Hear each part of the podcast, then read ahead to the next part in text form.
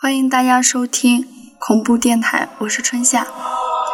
给大家推荐的是《残酷亲情二》。自从读高中时，苏苏就再也没有听到过妹妹的消息了。苏苏多次问他父亲说，可是父亲死活都不肯说。为此，两父女都闹得很不愉快了。苏苏也在整个城市里面寻找过，却一直因为没有确切的地址，所以也一直没有够找到。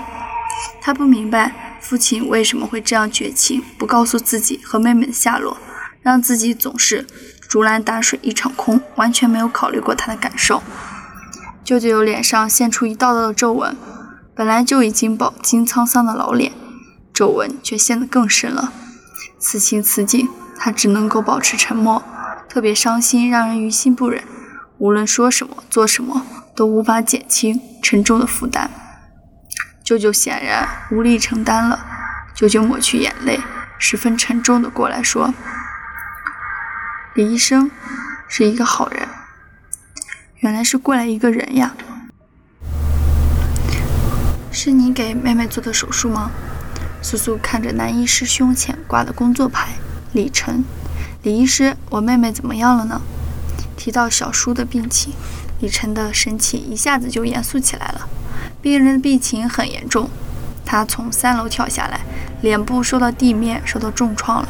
虽然开颅手术很成功，清除了淤血，修补了头颅，暂时稳定住了病情，但他大脑细胞死亡过多，神经中枢功能受损，现在处于深度昏迷之中。如在几天内他醒不过来，他的脑子会进一步退化，处于持续性植物性，也就是我们常说的植物人。苏苏追问。那怎样才能让他想过来呢？李晨说：“病人现在处于深度昏迷阶段，外界刺激很影响到他。”舅舅内心的愧疚感不断增加了，他只能向他所信奉的神灵祷告祈求，发发善心，保佑他的外甥女吉人天相，快点醒来，渡过难关。从见到小苏的第一眼起，苏苏就油然而生出一名无以名状的亲切感。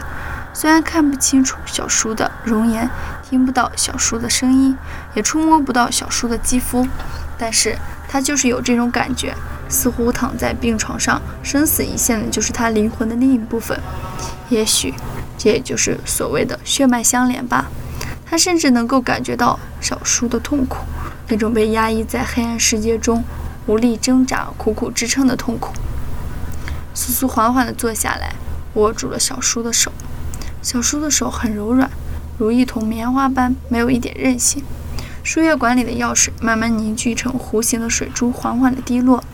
监护仪屏幕上的心电图越来越微弱了，隔了很久才有力无力地跳动一下。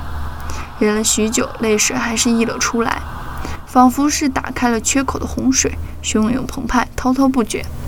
在苏苏的印象里，她很久没有这样流过眼泪了。病房的木门被轻轻地推开，苏苏身后传来一阵轻微的脚步声。苏雅回头，泪水朦胧中，隐约看到一个三十多岁的男医师走了过来。男医师走进来，第一句话是和舅舅说：“咦，这么快就回来了？找到钱了？”舅舅显得十分木讷，嘴唇动了动，却没有说出话来，昏黄的眼睛无助地看着苏苏。苏苏的父亲苏大鹏是市里颇有名声的房地产商，开发的楼盘在市场的主流街道上随处可见。这几年，国内的房地产一路高歌，在这股房地产涨价搭把顺风车。短短五年间，房价就翻了几个跟头，顺带也让房地产商人赚了个盆满钵满。有了钱，自然就有了名气。舅舅很快就找到了苏大鹏的公司。直到这时，苏苏才明白。舅舅特意来找到他和父亲的真正原因，没钱，现在这个社会寸步难行呀。现在苏苏受了这么重的伤，动手术住在医医疗间里，肯定是要花不少钱的。最重要的是，小叔还有可能永远醒不过来。苏苏问了李医师，询问他有什么办法可以让植物人醒过来了。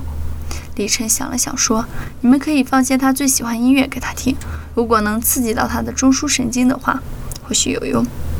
外面有人叫李医师，似乎有其他病人找他。李医师就告诉了苏苏一些要注意的事项，就匆忙离开了病房。苏苏哪里知道小叔喜欢听什么音乐呀？问舅舅也是一问三不知。想了好久，苏苏才想起现在很多女孩子将喜欢听的手机下载成手机铃声，于是马上拨打小叔的手机，这才喜欢到他喜欢听的是《香水有毒》。苏苏特意用自己的手机下载《香水有毒》的 MP3，放在小叔的床头边反复的播放。忙了一上午，父亲还没有来，苏苏等得不耐烦了，拿起小叔的手机打电话给父亲，想了半天才听到父亲懒洋洋的声音：“是谁啊？”“苏大鹏，是我叫你来附属医院的，怎么到现在都还没来呀？”父亲打着哈哈：“哦，是小雅呀，怎么了？发生什么事情了？身体不舒服吗？”苏苏气不打一处来，对着手机大骂声：“苏大鹏，你这个混蛋！你的女儿都快要死了，你还不快点滚过来！”父亲这才认真起来：“小苏，你说什么？你快死了？得了病？病得很严重吗？”“不是我，是妹妹小舒，你的小女儿。她从楼上跳下来，摔到了头颅，现在还在昏迷当中呢。”本以为父亲听到这个消息会心急火燎地赶过来，让苏苏震惊的是。手机里沉默了很长一段时间，过了很久才听到父亲冷漠的无情声音：“还在昏迷中，那就是还没有死。等他死了以后，你再找我吧。”然后手机就挂掉了，再打已经关机了。苏苏有些茫然，心都凉透了，怎么也想不到父亲会这么冷漠呢？这其中到底发生了什么事情呢？